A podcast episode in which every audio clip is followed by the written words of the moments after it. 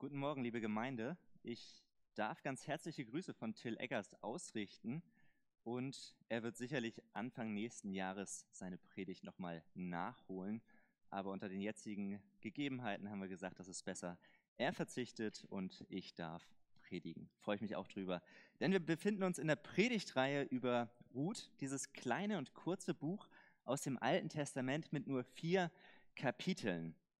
Es ist ein Buch, welches meiner Ansicht nach eine der schönsten Kurzgeschichten der Weltliteratur ist. Ich weiß nicht, ob ihr da zustimmen würdet. Vor zwei Wochen haben wir schon zwei der drei Hauptpersonen aus diesem Buch kennengelernt. Wir haben uns Kapitel 1 angeschaut und von der tragischen Familiengeschichte Naomis gehört. Eine kleine Familie, die nach Moab zieht, in ein Land, wo abscheuliche Götter angebetet wurden. Aber sie ziehen nicht ohne Grund dorthin, sondern sie verlassen ihre Heimat, weil es in Israel eine Hungersnot gibt und sie hoffen in Moab ein besseres Leben zu finden. Dann sterben aber in nicht sehr hohem Alter Naomis Mann und etwas später auch ihre beiden Söhne. Zurück bleibt die Witwe Naomi mit ihren moabitischen Schwiegertöchtern Orpa und Ruth. Naomi entschließt sich zurückzukehren nach Israel und die eine Schwiegertochter Ruth geht mit ihr mit. Und sie geht nicht nur mit, sondern sie sagt diesen wunderbaren Satz, dein Volk ist mein Volk und dein Gott ist mein Gott. Die junge moabitische Witwe Ruth bekehrt sich zum Gott Israels und die beiden begeben sich auf den Weg nach Israel. Bevor wir uns anschauen, wie es mit dem Kapitel weitergeht, können wir zum einen noch die Fenster aufmachen für eine kurze Zeit und zum anderen schauen wir auch, wie wir als Christen eigentlich auch die Bibel lesen oder wie wir auch vernünftigerweise das Alte Testament lesen sollten.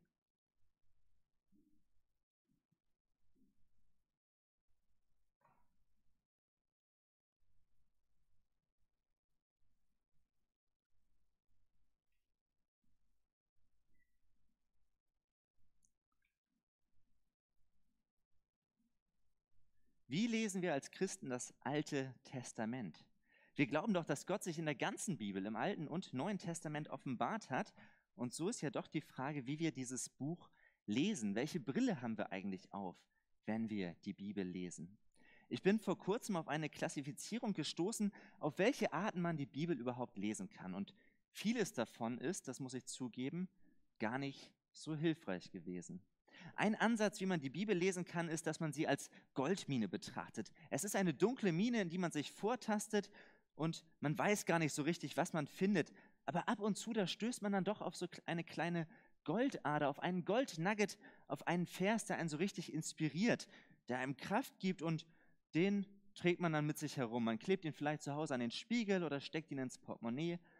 Aber das Resultat davon ist, wenn wir nur auf einzelne Verse uns konzentrieren, das ist ein konfuses Lesen. Man versteht gar nicht die ganze Story, sondern man springt von Vers zu Vers. Aber das große Ganze versteht man mit diesem Ansatz nicht. Ein zweiter Ansatz könnte sein, dass man die Bibel als eine Art Heldenbuch liest. Das gilt gerade für das Alte Testament. Da liest man Geschichten und man sagt, wow, was da alles passiert, was das für Vorbilder sind. Das Alte Testament als eine Art Ruhmeshalle, als Hall of Fame von Vorbildern, denen wir auch als Christen nacheifern sollten. Wenn wir die Bibel so lesen, dann ist es aber, glaube ich, ein verzweifeltes Lesen. Wir werden immer wieder merken, Mensch, so toll wie die, so sind wir nicht. Die sind uns einen oder auch mehrere Schritte voraus und das bewirkt Verzweiflung. Es ist also, es ist also auch kein optimaler Ansatz. Eine dritte Möglichkeit wäre, die Bibel als Gesetzbuch zu betrachten. Wir lesen die Bibel und wir versuchen Gebote und Regeln zu finden, die wir dann erfüllen wollen, damit wir uns besser fühlen als die anderen, die es nicht so gut erfüllen. Das wäre dann ein, ein pharisäerhaftes, ein heuchlerisches Lesen der Bibel. Die vierte Variante, die könnte sein, die Bibel als so ein antikes Artefakt zu lesen. Das machen viele Menschen heute, dass sie sagen, die Geschichten der Bibel, die sind so viele tausend Jahre alt die haben doch gar nichts mit unserem Alltag zu tun. Die Bibel ist verstaubt, sie ist langweilig. Wenn wir die Bibel so lesen, dann haben wir auch da einen falschen Blick auf dieses spannende Buch, in dem Gott sich offenbart, denn sie ist weitaus mehr als ein antikes Artefakt. Manche denken vielleicht auch, das ist der fünfte Ansatz, dass die Bibel eine Art Reiseführer ist, eine Art Wegweiser durchs Leben. Die Bibel sagt mir ganz genau, wo ich wohnen soll, wo ich arbeiten gehen soll, wen ich heiraten soll, wo ich einkaufen gehen soll und welches Shampoo ich benutzen soll. Das ganze Programm, die Bibel als Wegweiser für unser Leben. Und das Resultat davon ist ein ängstliches Leben. Ich habe ständig das Gefühl, ob ich nicht doch einen Wegweiser verpasst habe. Was soll ich tun? Warum weiß ich nicht, wofür ich mich jetzt entscheiden soll? Wir müssen doch so viele Entscheidungen treffen, Tag für Tag.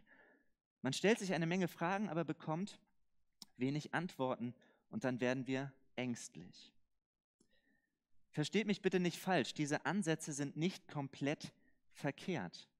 Aber jeder einzelne Ansatz für sich genommen ist zu wenig. Die Bibel, die will anders verstanden werden. Die Bibel ist eine große Geschichte Gottes. Es sind 66 Einzelbücher, aber eine Linie, die sich hindurchzieht. Und das ist die Geschichte der Gnade Gottes. Wie jede andere gute Story auch, so hat die Bibel einen Helden. Jede Geschichte, die wir lesen, die hat einen Helden. Manche haben einen Antihelden, aber es gibt immer einen Helden in einer Geschichte. Und das ist in der Bibel auch so. Und dieser Held, das dürfen wir wissen, dieser Held ist Jesus Christus. Auf ihn läuft alles zu. Und das ist auch schon im Alten Testament so. Er ist der Höhepunkt, er ist der Zielpunkt dessen, was wir in der Bibel finden. Martin Luther bezeichnete das mit dem treffenden Begriff, Jesus Christus ist die Mitte der Schrift. Und das wird deutlich, als Jesus nach seiner Auferstehung den Emmaus-Jüngern begegnet und dann geht er mit ihnen die Schrift durch, die Mosebücher, die Propheten, das Alte Testament. Er erklärt ihnen, was sich alles darin auf ihn bezieht. Und auch wenn wir den Namen Jesus im Alten Testament gar nicht so explizit finden, so weist das Alte Testament doch so klar auf ihn hin. Auf ihn läuft alles zu. Und mit dieser Brille sollten wir das Alte Testament lesen. Als Christen kennen wir das Neue Testament. Wir haben das Evangelium und deshalb dürfen wir das Alte Testament auch mit diesem Blick lesen. Nicht als ein Buch von Vorbildern oder als dunkle Goldmine, in der wir nur ein paar einzelne wertvolle Verse finden, sondern wir dürfen es lesen mit dem Blick auf Jesus Christus. Und das sollten wir auch im Hinterkopf behalten, wenn wir weiter in das Buch Ruth hineinsteigen. Wenn wir heute zum zweiten Kapitel kommen, wenn es darum geht, wie Gottes Hand Gottes Handeln in unserem Leben vorkommt, wenn wir uns ansehen von Gottes Lenken und Schenken. Gottes Handeln in unserem Leben von seinem Lenken und Schenken. Wir lesen die Verse 1 bis 2. Nun hatte Naomi einen Verwandten ihres Mannes. Der war ein sehr angesehener Mann aus dem Geschlecht Elimelechs und sein Name war Boas. Ruth aber, die Moabiterin, sprach zu Naomi, lass mich doch aufs Feld hinausgehen und Ähren auflesen bei dem, in dessen Augen ich Gnade finde. Da sprach sie zu ihr, Gehe hin, meine Tochter. Kapitel 1 endet mit der Rückkehr einer bitteren Witwe in ihre ehemalige Heimat. Naomi hat alles verloren und sie kehrt mittellos in ihre Heimat nach Israel zurück. Und doch gibt es bereits einen ersten Hoffnungsschimmer am Ende des, Kapitels, denn zum Zeitpunkt ihrer Rückkehr beginnt die Erntezeit.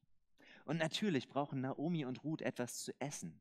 Und Ruth als junge, dynamische Frau will sie gleich loslegen. Sie will anfangen, Ehren vom Feld aufzulesen. Ehren auflesen, das war die soziale Fürsorge in der hebräischen Gesellschaft.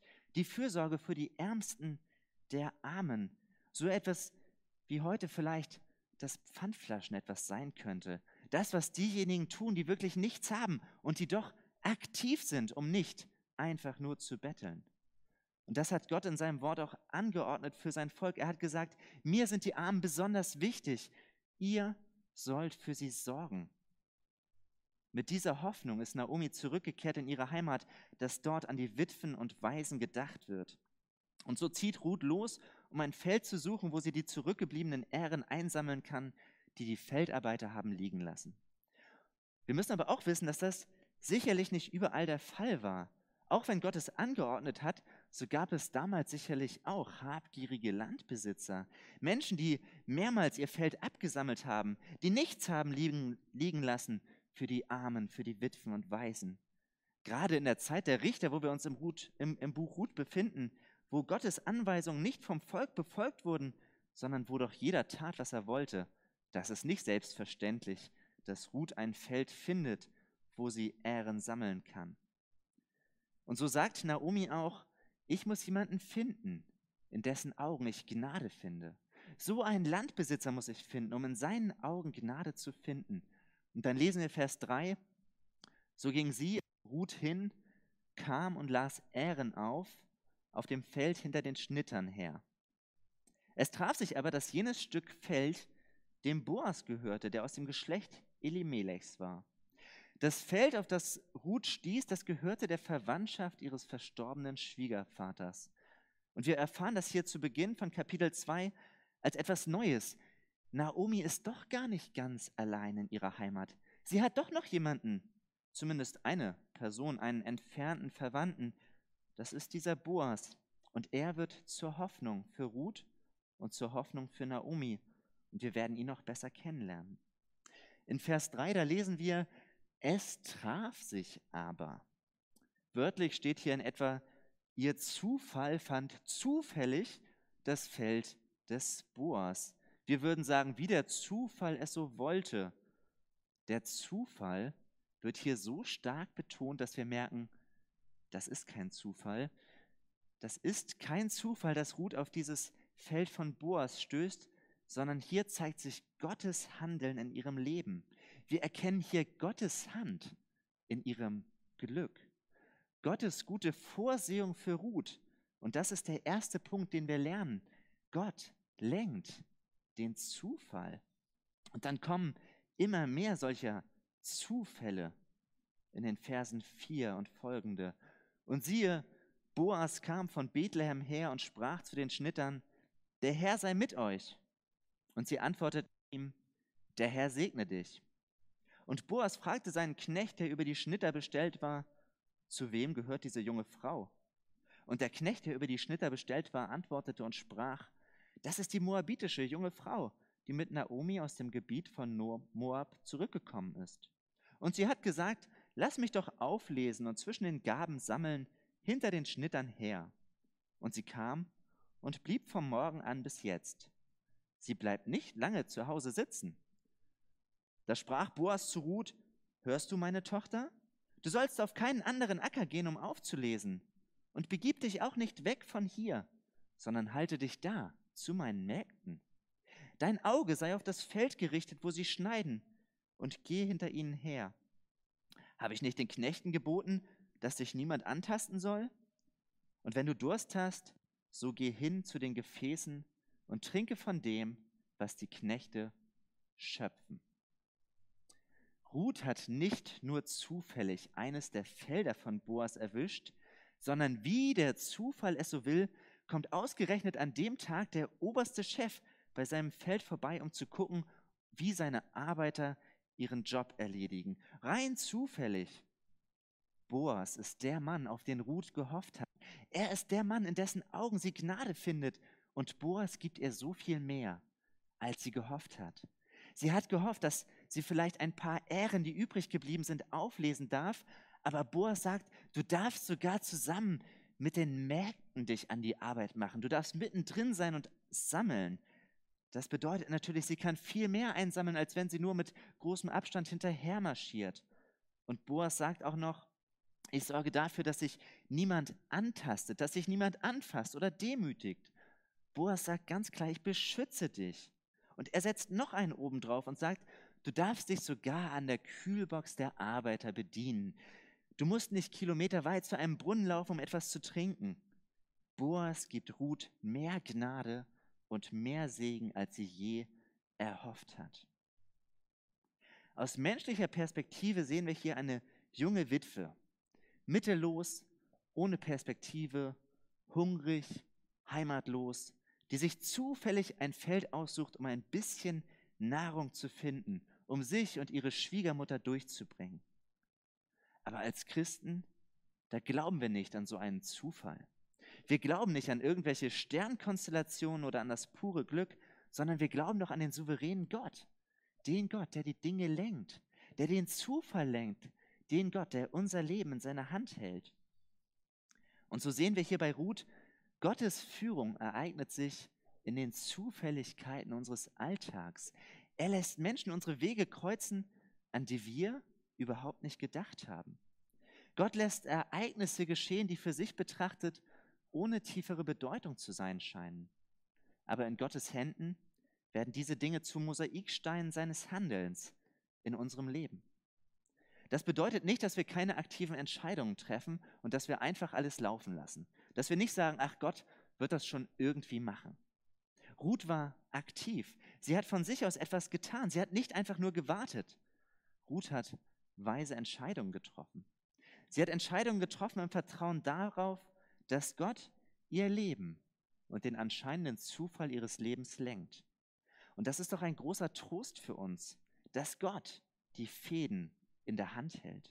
Dass Gott nicht tatenlos zuschaut, was in dieser Welt oder was in unserem ganz persönlichen Leben geschieht worum wir uns bemühen oder worauf wir hoffen, sondern dass Gott aktiv eingreift und dass er Segen schenken will. Gottes Hand liegt auf unserem Leben. Er lenkt die Zufälle unseres Lebens. Diese Botschaft fordert gerade in diesen heutigen Zeiten heraus. Aber ich denke, wir sollten immer wieder danach Ausschau halten, Gottes gnädiges Handeln in unserem Leben wahrzunehmen und ihm für das zufällig Gute in unserem Leben danken. Das ist die erste Lektion, die wir hier lernen. Der zweite Punkt ist, dass wir sehen, Gott segnet seine Leute. Was hier in diesem Kapitel hervorsticht, ist der Charakter von Ruth. Das wird in den Versen 10 bis 12 deutlich.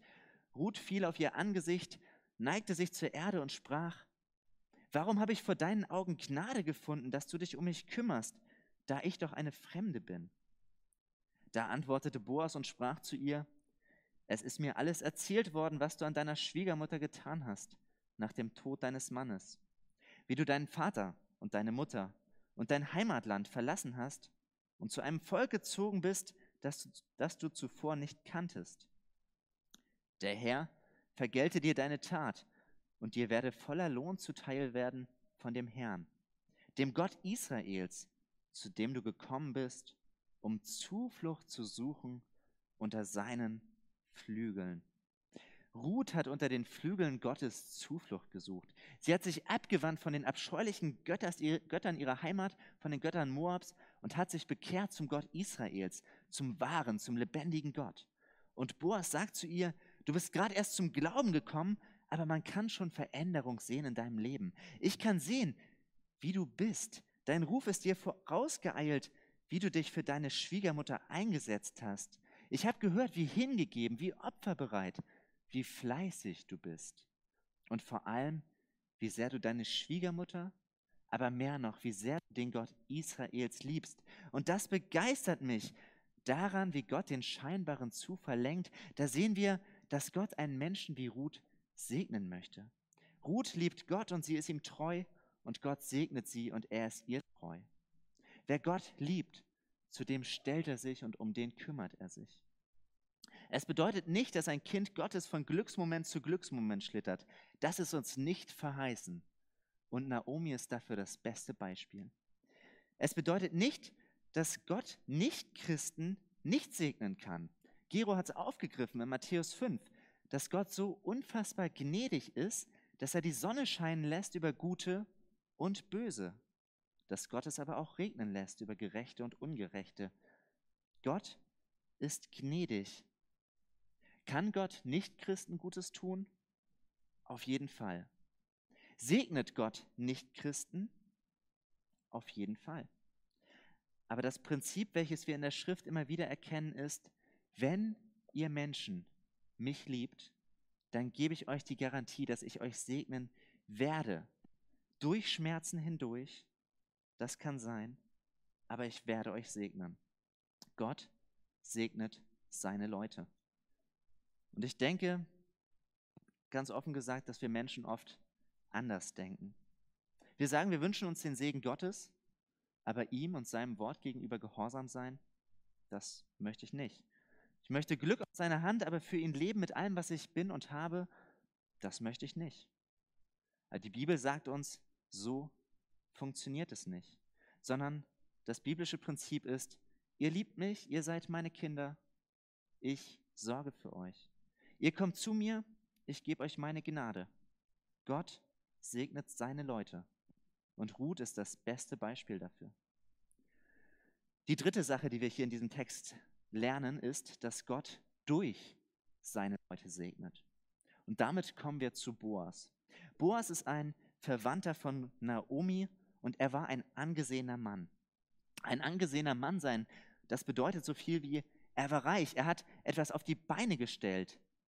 Aber angesehen zu sein, das bedeutet auch, er war charakterstark. Boas hatte klare Überzeugungen und er hat sie ausgelebt. Er war ein Anpacker, er war fürsorglich, aber auch hingegeben. Bei Boas und bei seinem Charakter, das ist das Wichtigste, er liebt Gott. Vielleicht ist es euch aufgefallen, wie er zu seinen Mitarbeitern kommt und wie er sie begrüßt. Erstmal spricht er einen Segensgruß und vielleicht war es damals üblicher als heute. Und trotzdem ist es gerade in der Zeit der Richter auffallend. Der Fokus von Boas liegt auf Gott. Boas liebt Gott. Boas lebt für seinen Gott. Boas hat Ehrfurcht vor Gott. Und deshalb kümmert Boas sich nicht nur um seine Arbeiter, sondern Boas kümmert sich auch um Ruth. Er wusste, ich lebe für einen Gott, der ein ganz großes Anliegen hat, nämlich den Armen, den Witwen, den Waisen und den Bedürftigen zu helfen, denen, die Not leiden. Und Boas wusste, weil ich diesen Gott liebe, deshalb schlägt mein Herz wie sein Herz für die Ärmsten der Armen, für die Schwachen, für die Leidenden. Und dann in Vers 12, da sagt er, der Herr vergelte dir deine Tat und dir werde voller Lohn zuteil vom Herrn, dem Gott Israels, zu dem du gekommen bist, um Zuflucht zu suchen unter seinen Flügeln. Damit sagt Boas folgendes, Ruth, ich bete dafür, dass Gott deinen Hunger stillt. Ich bete dafür, dass du eine Heimat findest. Ich bete dafür, dass du Liebe erfährst. Und ich bete dafür, dass Gott dich in jeder erdenklichen Art und Weise segnet. Und die Frage, die wir uns doch stellen müssen, lautet, wie kommt der Segen, um den Boas bittet, ins Leben von Ruth? Der Segen kommt durch Boas selbst. Boas betet und dann beantwortet er sozusagen sein eigenes Gebet. Er ruft den Herrn an um Segen für Ruth und dann fängt er schon an, sein eigenes Gebet selbst zu beantworten. Boas beginnt in die Tat umzusetzen, was er für Ruth von Gott erbittet. Er betet und er handelt. Er packt selber mit an. Gott segnet, aber Gott segnet durch seine Leute. Er segnet Ruth durch Boas. Und das bedeutet für uns, manchmal sind wir herausgefordert, unsere Gebete selbst mit zu beantworten. Wir beten zu Gott, wir bringen ein Anliegen vor Gott und Gott sagt, wow, das ist ein richtig tolles Anliegen. Dein Gebet, das, was du dir wünschst, das beantworte ich gerne. Aber hey, mach du das. Mach du den Job für mich. Wir kommen zu Gott und wir sagen, Gott, segne meine Familie. Und Gott sagt, hey, das mache ich gerne. Das ist genau mein Ding. Familie ist das Konzept, das ich mir überlegt habe. Ich will dich segnen, aber hey, würdest du deine Familie für mich segnen? Würdest du deine Familie für mich versorgen? Wir beten für die Notleidenden, für die Bedürftigen. Und Gott sagt, hey, das ist mein Anliegen. Genau das will ich auch. Könntest du deine Zeit, deine Kraft und dein Geld einsetzen für diejenigen, die nichts haben? Gott fragt uns, könnt ihr mithelfen, eure Gebete zu erfüllen? Es ist euer Job. Ihr seid doch meine Kinder, ihr seid doch meine Leute. Wir teilen dasselbe Anliegen. Ich segne, aber ich möchte auch durch euch segnen. Wenn wir beten, wenn wir für andere beten, dann müssen wir uns immer auch die Frage stellen, können wir zumindest teilweise mit dazu beitragen, unsere Gebete mit zu beantworten. Es macht keinen Sinn, wenn wir um Segen für unsere Kinder oder Enkel bitten, ohne dass wir uns Gedanken machen, wie wir selbst ein Segen sein können. Das macht keinen Sinn. Gott segnet durch seine Leute. Gott segnet durch euch, er segnet durch dich, er segnet durch mich. Wir dürfen Instrumente sein, wir dürfen Werkzeuge sein des Segens Gottes, so wie Boas für Ruth. Er betet für sie und erfüllt im Zuge dessen zumindest teilweise das Gebet selbst. Und wer von euch aufgepasst hat, der denkt vielleicht jetzt an den Anfang der Predigt zurück und ihr sagt, hey, da gibt es doch ein Problem. Am Anfang habe ich doch ganz klar gesagt, wir sollen die Bibel nicht wie so ein Heldenbuch lesen. Wenn wir uns die Geschichte anschauen von Ruth und Boas, dann denken wir, wow, Ruth, das ist doch eine tolle Frau. Die ist mutig, die ist opferbereit, das ist doch ein klasse Vorbild. Und Boas ist doch auch ein starkes Vorbild für uns Männer. Ruth und Boas sind Vorbilder für uns Männer und für euch Frauen. Ich glaube, das ist uns allen klar. Und dieser Text, er hat uns ganz eindeutig auch etwas Grundlegendes über Gottes Eingreifen in unserem Leben mitzuteilen. Das haben wir uns jetzt angeschaut. Aber das ist nicht alles, was darin steckt. Sondern wie lesen wir das Alte Testament? Wir lesen es als Teil der großen Geschichte der Gnade Gottes, die ihren Höhepunkt und ihren Zielpunkt in Jesus Christus findet. Wenn wir mit dieser Brille nochmal auf die Story blicken, sehen wir, was die tiefere Botschaft dieses Textes ist.